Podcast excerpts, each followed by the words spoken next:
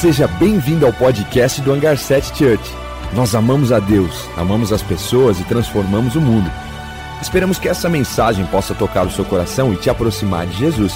Aproveite.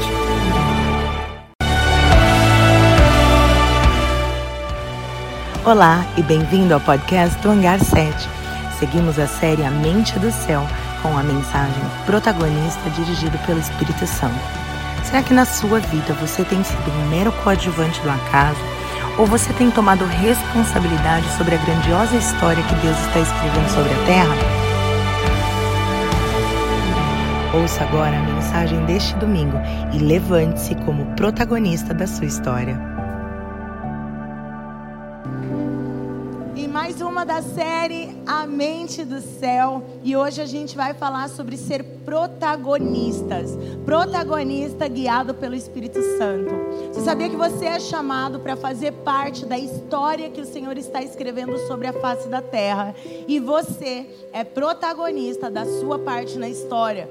Você precisa ser protagonista. Você não pode ser refém, você não pode ser vítima, você não pode ser um, coadjuvante do acaso. Você precisa ser protagonista daquilo que o Senhor está fazendo na face da terra hoje, porque Ele te colocou onde te colocou com propósitos. Ele te colocou na família que você está com propósito.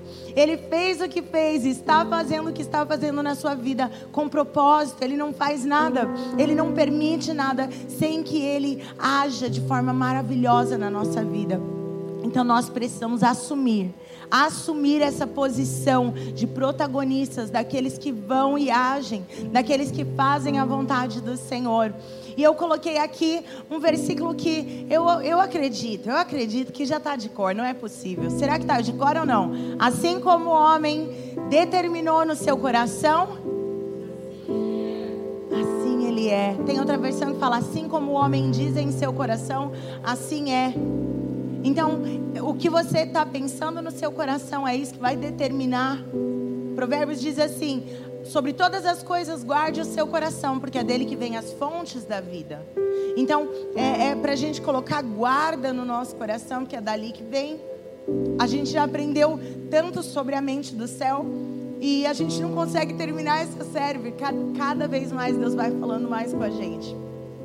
Então, pensando nisso, naquilo que está rolando aí na sua mente, no seu coração, me responda uma coisa: você é protagonista ou você é um coadjuvante do acaso?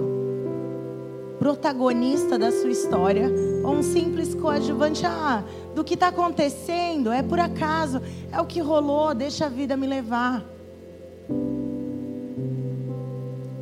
Tem uma música que eu cantava quando eu era mais nova, que falava assim: O acaso vai me proteger enquanto eu andar distraído. Lembra disso? E eu acho que a gente está vivendo assim, por acaso. O acaso vai me proteger? Acho que vai. Eu, mas é o que aconteceu, o que, que eu podia fazer?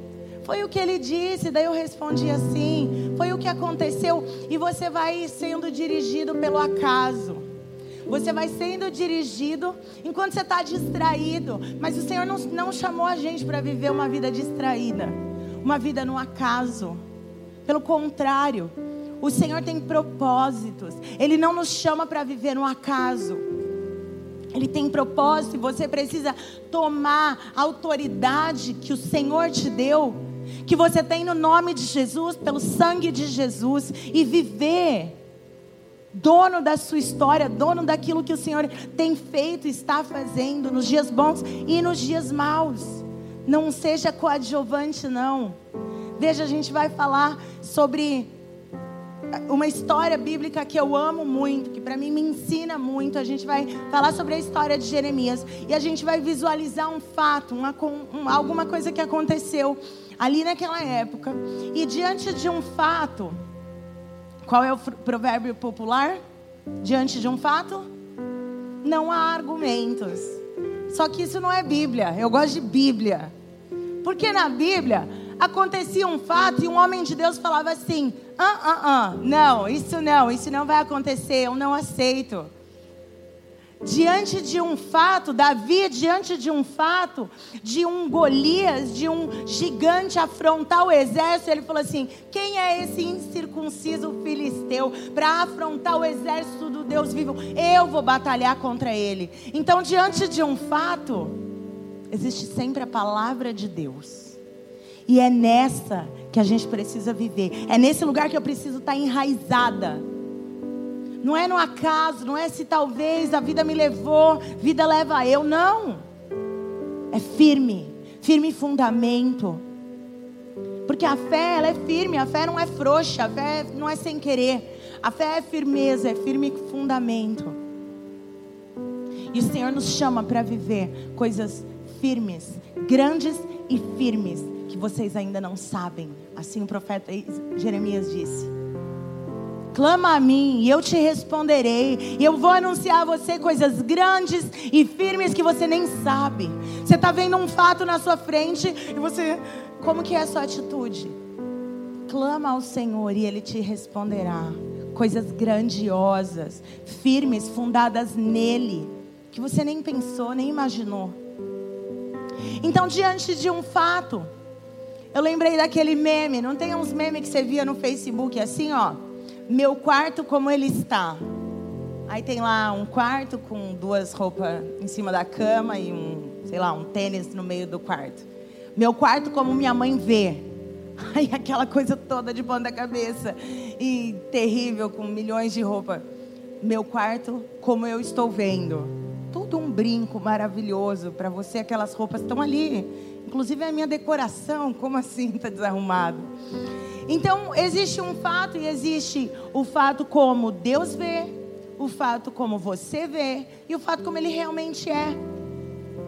Porque quando Deus vê Golias afrontando um exército, Deus vê oportunidade. Deus vê, yes, agora esse povo vai ver que eu sou Deus.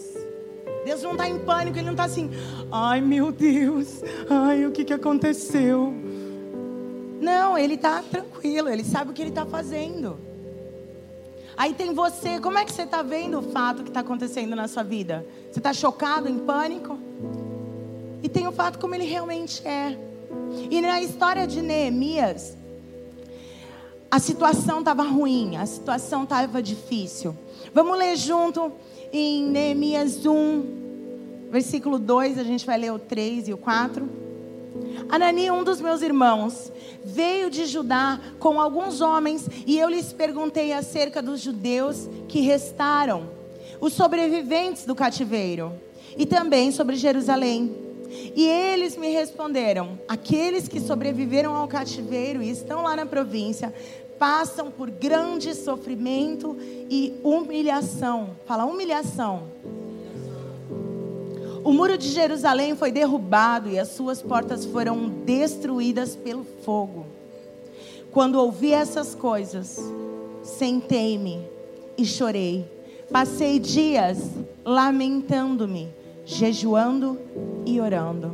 Deixa essa tela do jeito que está aqui. Como que você tem agido de acordo com os laudos, as, a, os decretos que têm sido ditos sobre a tua vida? Os fatos que realmente estão acontecendo? Qual é a sua posição sobre eles? Porque naturalmente o nosso corpo, a nossa vida e a nossa reação com as coisas, é, às vezes a gente reage com medo, às vezes a gente reage com tristeza, com dor, com pânico. Isso é natural, isso é a nossa resposta, é a resposta do nosso corpo. Mas como você mantém isso. Uma coisa é a resposta, a outra é, é a sua. É como você lida com aquela resposta. Então, a primeira atitude de Neemias foi: nossa, a gente foi. Eles tomaram a cidade, eles tomaram Jerusalém. O povo foi levado cativo, como, como o próprio Neemias estava cativo. Ele era servo diante do rei ele era o copeiro do rei. Ele tinha, sim, uma posição de honra dentro do palácio, porém, em servidão. Ele era cativo ali. E aí, como cativo, ele ouve, alguém visitou Jerusalém e deu para ele é, um, um decreto de como as coisas estavam acontecendo. E a atitude dele foi sentar e chorar. Quantas vezes a nossa atitude é sentar e chorar, sentar e lamentar, sentar e reclamar. E isso foi o automático, foi o piloto automático, era o que estava lá dentro, era o que ele conseguiu soltar. Ele pensava talvez na família, nos familiares, ele não sabia talvez onde estavam os seus irmãos ou os seus parentes, pais e filhos, pessoas separadas, e ele sentou e chorou. E ele passou dias em lamento, se lamentando, mas ele não ficou apenas no lamento, ele orou e jejuou. Como tem sido os seus dias de lamento? Como tem sido os seus dias maus? Será que é só sentar e chorar? E amaldiçoar o céu, a terra, a sua vida, ou de fato você se assenta e chora, mas você leva seus olhos aos montes, você pergunta de onde vai vir o seu socorro, e você sabe que o seu socorro vem do Rei dos Reis, que fez os céus e a terra, o Deus Criador de todo o universo, é o seu Pai, e o seu socorro vem, Ele é bem presente na hora da angústia. Como tem sido a sua atitude diante da má notícia? Diante do problema, diante da tribulação, porque muitas vezes é muito fácil manter a fé nos dias bons. É fácil, tá tudo bem, eu estou num bom emprego, eu vou testemunhar, vou ali escrever meu testemunho. Olha o que Deus fez para mim, eu estou num dia bom, eu estou num, numa temporada boa, estou colhendo muitos frutos. Mas o dia mal chega, o momento difícil acontece, e aí, como vai ser sua atitude? Você vai sentar, lamentar, chorar e esquecer que você tem um Deus. Ou você vai sim sentar, chorar e o seu lamento já é elevado em oração. Filipenses 4, do 6 a 8 diz assim, ó: Não andem ansiosos por coisa alguma, mas em todos os seus problemas em oração, súplica e ação de graças, lancem os seus pedidos a Deus, porque a paz que excede todo entendimento guarda seu coração e sua mente. É assim que você tem lançado, sentado e lamentado e chorado. Porque se é assim, você vai encontrar, você vai encontrar a solução. Então, diante de um problema, número um, você tem um fato, como você vê, como ele realmente é e como Deus vê. Mas número dois, você tem um sentimento que brotou. Qual é o sentimento que brotou? Qual é a sua primeira impressão? Você está chorando, você está em pânico, você está sentindo a dor. Qual é a sua primeira impressão, mas também qual é o diagnóstico? A primeira impressão, então, de Neemias, com a má notícia, foi chorar e foi se lamentar. Mas o diagnóstico dele foi oração e jejum. Eu sei em quem eu tenho crido. E Ele ainda se levantará ao meu favor. Ele sabia quem era o Deus dele. É, essa é a nossa posição diante de um sentimento. Qual é o sentimento que tem te afrontado? É medo? São as tristezas? É dor? Quais são esses sentimentos? É pânico? Pânico? Pânico, eu não sei o que fazer. É ódio, é raiva. Porque sim surge sentimentos.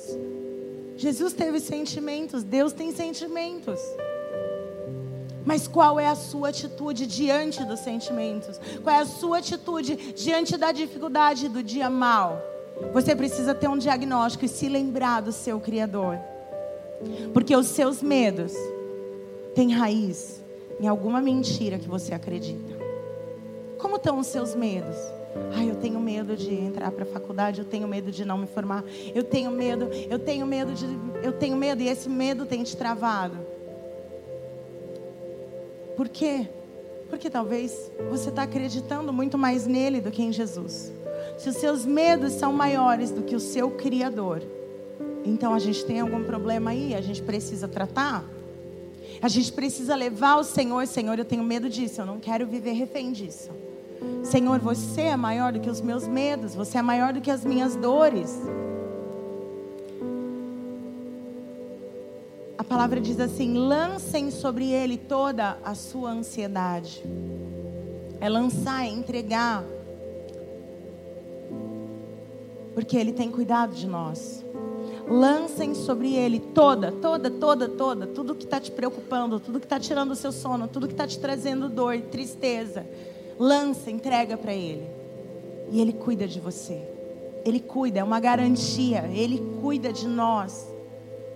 Porque o espírito que o Senhor nos deu não é um espírito de covardia, mas é um espírito de coragem, é um espírito de amor e de equilíbrio.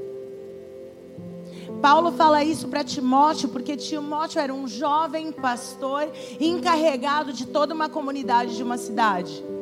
E daí Timóteo, um jovem, talvez ele, ele tivesse uns 20 anos.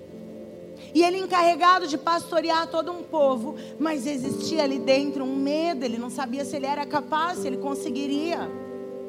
Eu já vivi com esse sentimento também. E diariamente eu tenho vencido.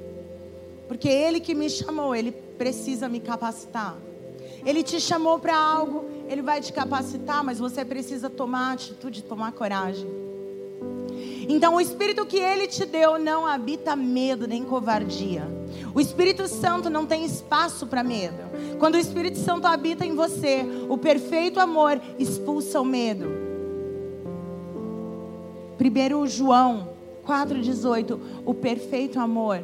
O amor, no amor não há medo, ao contrário, o perfeito amor expulsa o medo, porque o medo supõe castigo. Aquele que tem medo não está aperfeiçoado no amor. Imagina Davi chegando lá diante do, do, da comunidade de Israel, chegando lá diante de todo o exército de Israel, todo mundo com medo. E Davi estava aperfeiçoado no amor. Era tanto tempo de intimidade que ele tinha com o Senhor, que ele estava aperfeiçoado no Senhor. Aperfeiçoado no, no, Senhor. Talvez o ambiente de medo que a gente vive é por pouca intimidade com o Senhor. Lembra do filho pródigo, quando ele cai em si, que ele fala: Eu vou voltar, e vou ter com meu pai, e vou dizer: Pai, eu pequei contra o céu e pequei contra ti. Eu não sou digno de ser chamado seu filho, mas por favor, faz de mim um dos seus funcionários. Ele não teve medo, sabe por quê? Ele sabia que o pai o amava. E o perfeito amor expulsa o medo. Em momento nenhum você vê o filho pródigo, ai, eu não posso voltar para casa, meu pai vai me castigar. Quando eu chegar na cidade, a cidade vai me apedrejar e eu vou morrer. E meu pai vai olhar e vai falar: esse menino merece morrer. Talvez a nossa visão de Deus ela é deturpada e você está imaginando que Deus é um Deus que vai pesar a mão e vai te castigar. Mas Deus ele lançou o castigo em Cristo. Cristo venceu todo o espírito de morte, toda a vida, é, toda a morte eterna que era sobre nós. Ele vence na cruz para nos dar vida completa e vida abundante nele. Então todo decreto de medo porque presume castigo quando eu conheço o meu Pai, quando eu me relaciono com Ele, Ele cai por terra. Já não há mais decreto, já não há mais condenação para aqueles que estão em Cristo Jesus. Já não há mais condenação para mim e para você, porque estamos em Cristo. Então, quando eu estou aperfeiçoada no amor, o medo vai embora. O medo precisa ir embora. Enquanto ele ainda não está indo embora, eu preciso de mais relacionamento com o meu Pai Celestial. Eu preciso de mais momentos secretos, mais momentos no meu quarto. Eu preciso de mais relacionamento. Porque Ele vai expulsando o medo. Perfeito amor, Ele faz isso. Quando a gente lida diretamente com o sentimento, então é o momento que a gente precisa tomar uma atitude. Ponto número 3, atitude. Então, primeiro tem um fato. Aí esse fato traz sobre nós um sentimento. E diante desse sentimento existe uma atitude que o céu está dizendo: e aí, quem vai se levantar? E aí, eu coloquei tudo diante de você. E aí, quem sabe não foi para um tempo como este que você está no trabalho que você está, que você está na família que você está, porque você vai se levantar. E assim como José, Josué e Caleb, e assim como a rainha Esther, e assim como Neemias estavam neste lugar, e quando chegou o momento, eles se levantaram se revestiram de coragem, de ousadia, de equilíbrio, se revestiram do poder, da autoridade do nome de Jesus, se revestiram do Espírito Santo e foram, e caminharam e marcharam. O Senhor fala assim: Moisés, fala para esse povo marchar. Fala para esse povo marchar. Então, qual é a atitude? Será que a atitude, como, como vai ser? Como é a sua atitude? Será, como será a sua reação? Será que ela é baseada no medo? Ou será que ela é baseada na fé? A fé é firmeza, a fé é concreto. Ah, a fé é invisível, a fé não. A fé é a confiança concreta de que eu tenho Deus e de que Deus é por mim. Eu não vejo, mas é muito mais real do que coisas que eu vejo. Davi estava vendo aquele homem afrontando o exército de Deus, mas era muito mais concreto Deus que ele servia, era muito mais concreto a vitória, era muito mais concreto o poder e a autoridade de, que ele tinha em Deus do que aquele homem, aquela afronta. Como que está a tua fé? O que é concreto na sua vida? Será que a situação que você vive é mais concreta do que a fé que você tem no Pai? Será que a má notícia é mais concreta do que aquilo que o Senhor já falou sobre você? Então, como será a sua atitude? Esse é o momento que a gente precisa assumir. E Neemias assumiu. De, Neemias, enquanto ele estava sentado, chorando e lamentando, ele também estava em oração e jejum. E ali o Senhor fala com ele. E ali ele toma uma atitude. E ali ele assume. Ele assume a responsabilidade, ele assume a autoridade. E ele vai, ele avança. Porque ele tem a mente do céu. Ele não tem a mente dessa terra. Ele não olha e fala assim: ai, que pena que a gente está sofrendo tudo isso. Puxa, que pena eles. Não. Deus, obrigada porque você me levantou para um tempo como esse. Deus, obrigada porque você pode me levantar. Tem gente que está esperando o socorro vir de fora, quando na verdade o socorro está dentro de você. O Espírito Santo habita em você. Então você está esperando de fora quando o Senhor é com você, o Senhor é contigo. Davi, ele era o menor ali, ele não conhecia nada sobre guerra, mas ele assumiu a responsabilidade e ele foi. Neemias era um copeiro, era um cativo, ele não tinha nada o que fazer, mas ele foi, ele assumiu. Olha só, ele chega diante do rei, Neemias capítulo 2, versículo 1 até o 4. No mês de Nissan, no vigésimo ano do rei Artaxerxes, na hora de servir-lhe o vinho, levei-o a ele, levei-o ao rei. Nunca antes tinha estado triste na presença do rei. Por isso o rei me perguntou: Por que seu rosto parece tão triste se você não está doente? Essa tristeza só pode ser do coração. Com muito medo, fala com muito medo. Eu disse ao rei: Que o rei viva para sempre. Como não estaria triste o meu rosto se a cidade em que estão sepultados os meus pais está em ruínas e as suas portas foram destruídas pelo fogo? E o rei me disse: O que você gostaria de pedir? E então orei ao Deus dos céus e respondi ao rei: Veja bem, o Senhor havia colocado algo no coração dele. Ele assumiu a autoridade, falou: Eu vou. Ele se coloca diante do rei triste. Não se podia entrar na presença do rei triste. Ele nunca antes estaria, estava triste na presença do rei. E ele vai diante do rei pela primeira vez, triste. Não é igual eu que vou diante da, das pessoas e daí se eu estou de TPM eu já estou mal-humorada. Não, Jesus, me dá graça. Não, é a primeira vez que ele está triste diante do rei. O rei percebe.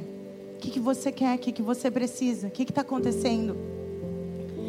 E ele fala assim: ó, Ainda com muito medo, eu respondi ao rei. Engraçado, ele teve o sentimento de tristeza, ele chorou, ele lamentou e ele teve medo. Mas existe alguém que é mais forte do que o medo. Habitava nele, estava com ele, guiava ele, e ele não deu voz ao medo dele, mas ele deu voz ao Espírito Santo. Ele deu voz ao Rei dos Reis que chamou ele para trazer solução nessa situação. Ele assumiu a responsabilidade. E é isso que eu e você precisamos fazer com a nossa vida. Ou eu tenho a mente do céu e sou protagonista da minha história, da história que Deus está escrevendo na minha vida. Ou eu estou refém e vítima.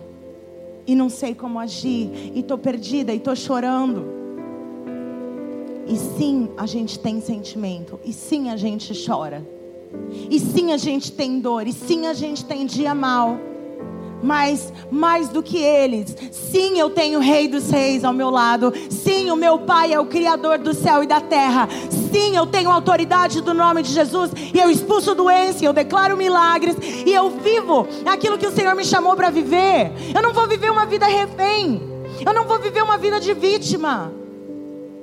Eu tenho a mente do céu, a mente de Cristo, o Espírito Santo habita em mim, então eu tenho a mente de Cristo. Eu assumo isso. E Neemias assumiu isso, assumiu a responsabilidade, assumiu o peso, assumiu, assumiu. Eu te chamo e te convido a assumir a responsabilidade da sua vida. Assumir você é a solução. Você é a bênção, você é a bênção, você leva a bênção, você leva amor, você leva graça, você leva cura, você leva. Não espera ninguém trazer, não. Quando Moisés chega diante do mar vermelho. E aí, Deus, o que a gente faz agora? Marcha, Moisés, vamos. Está esperando o quê? Mas às vezes você está. Abre o mar, Jesus. Abre o mar. Abre o mar, por favor. Para que, que você quer o mar aberto? Para você, sozinha, com as suas vontades, com, com os seus problemas, com as suas aflições. Ai, Deus me deu vitória. Não, abrir o mar é para libertar toda uma geração. Os milagres que precisam acontecer na sua vida precisam libertar a sua geração, precisam libertar as pessoas ao seu redor. Não é uma vidinha egoísta que eu quero alguma coisa para mim, mas eu quero carregar o povo para a libertação, carregar o povo na direção do Senhor. Esse é o lugar. E aí eu não vou, ai, abre o mar, Jesus, você não está abrindo o mar. Não, eu marcho, eu vou, eu assumo. Autoridade, nós temos autoridade sobre todas as coisas no nome de Jesus. Será que a gente já entendeu isso? Será que a gente já viveu e assumiu isso? Mas sabe de uma coisa? Aí, olha como o rei responde ele. Então tá, o que, que você quer? E ele fala, eu quero ir lá e eu quero reconstruir os muros. E o rei fala assim: então tá bom, vou dar ordem aqui ao homem que cuida da minha floresta, porque você vai levar cedros do Líbano, você vai levar a melhor madeira que existe para você reconstruir. Eu vou dar ordem aqui àqueles que cuidam do, do rio Eufrates, para você ter uma caminhada livre até você chegar lá. Eu vou dar ordem aqui a todos te receberem. Eu vou mandar uma escolta para você. Sabe por quê? Porque obediência abre favor. Como você tem lidado com isso? Você tem obedecido, Senhor? Aquilo que o Senhor te chamou para fazer, você tem feito em obediência? A obediência escancara portas. E ele estava ali com o favor do rei. A Bíblia fala que o rei, que Deus, tem o coração dos reis em suas mãos. E ele direciona como a rios, assim, ó. Você está querendo alguma coisa, assuma a responsabilidade. O Senhor abre portas e traz favor.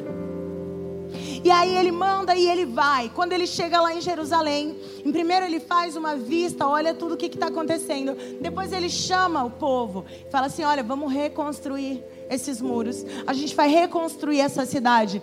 E agora os sacerdotes estão reconstruindo os muros. As famílias estão reconstruindo os muros na frente das casas deles. Os levitas estão trabalhando e reconstruindo os muros. Sabe o que, que Isaías 61 fala? O Espírito do soberano Senhor está sobre mim e ele me ungiu para declarar alegria em vez de tristeza, para declarar vida em vez de decreto de morte, para reconstruir as velhas ruínas que têm sido destruídas de geração em geração. Quais são as velhas ruínas que têm sido destruídas nas suas gerações, na sua família? Existem ruínas e entulhos e coisas que você carrega, que você viu seus pais carregarem. E o Espírito do Soberano Senhor está sobre você para reconstruir os muros da sua cidade, os muros da sua família, os muros e as pessoas que estão ao seu redor. E esses homens começam a reconstruir. Mas nada é tão fácil, não é? Os homens começam a se levantar contra ele, os governadores e os homens ali de autoridade naquela cidade se levantam contra ele. E agora Neemias descobre que ele precisa manter o foco. Ele não pode agora vacilar. Ele precisa manter o foco. Não perca tempo com o que não é do seu foco. Não perca tempo com o que o Senhor não te chamou para fazer. Não baixe a guarda. O Senhor está com você, Ele prometeu que Ele estaria com você. Olha só, agora eles estão, tá, todos os judeus ali, todo o povo de Israel está reconstruindo os muros. E nessa reconstrução se levanta um homem chamado Sambalate. Ele tinha um amigo chamado Tobias e esses homens agora começam a fazer afrontas para Neemias. Quando Sambalate soube que estávamos reconstruindo os muros, ficou furioso e ridicularizou os judeus. Já passou por humilhação? Já foi ridicularizado? Eu já fui bastante. Você já foi bastante. Mas a questão é, quando você passa por uma vergonha, quando passa por uma humilhação, aonde você escolhe permanecer? Você vai permanecer de cara no chão, se escondendo, dentro da sua vergonha, ou você se levanta? Ou você vai tomar a atitude de se levantar? Porque agora esses homens estão se levantando contra Neemias. Neemias tinha tudo ao seu favor, mas agora esses homens vêm e começam a afrontar e começam a botar medo nele. E começam a dizer: ei, a vizinhança, as outras cidades vão começar a atacar vocês. Vocês pensam que vocês vão fazer isso com facilidade, igual vocês estão pensando? As cidades vizinhas começam a ficar sabendo disso. Como foi a atitude de Neemias? Ah, meu Deus, achei que você estava com a gente. Ah, Deus, por que você trouxe a gente até aqui para morrer no deserto? Uh -uh. Não. Neemias se levanta e fala: Eu não vou dar ouvidos a você. Sambalate, Tobias e outros fazem assim: A gente vai fazer uma reunião, você tem que vir aqui. Larga o que você está fazendo, larga essa reconstrução e vem aqui, porque a gente quer falar com você. Ele falou assim: Deus me chamou para algo grande, e eu não vou tirar a mão do arado enquanto eu não terminar. Quando o, a, esse decreto de, de que eles iriam perder e o povo vinha afrontar eles, estava vindo sobre os judeus. Ele falou: gente, atenção, ninguém baixa a guarda. Ninguém baixa a guarda. O Senhor está conosco. Essa vitória já é nossa. Como têm sido os decretos na sua vida? Um decreto de morte, um decreto de doença.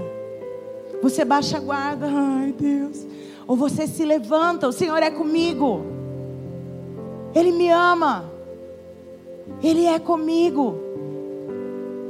E aí, Neemias traz essa verdade para o povo.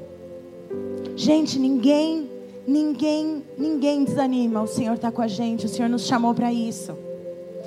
Nós temos a mente dos céus, nós não temos a mente desse mundo. A gente sai do molde desse mundo, a gente sai do molde dos medos que a gente cresceu, a gente sai do molde da forma como a gente lidava com problemas e agora a gente olha para Cristo. Ele é o autor e o consumador da nossa fé. Não baixo guarda. Não olho para os lados, não me desvio nem para a direita nem para a esquerda. O Senhor está comigo.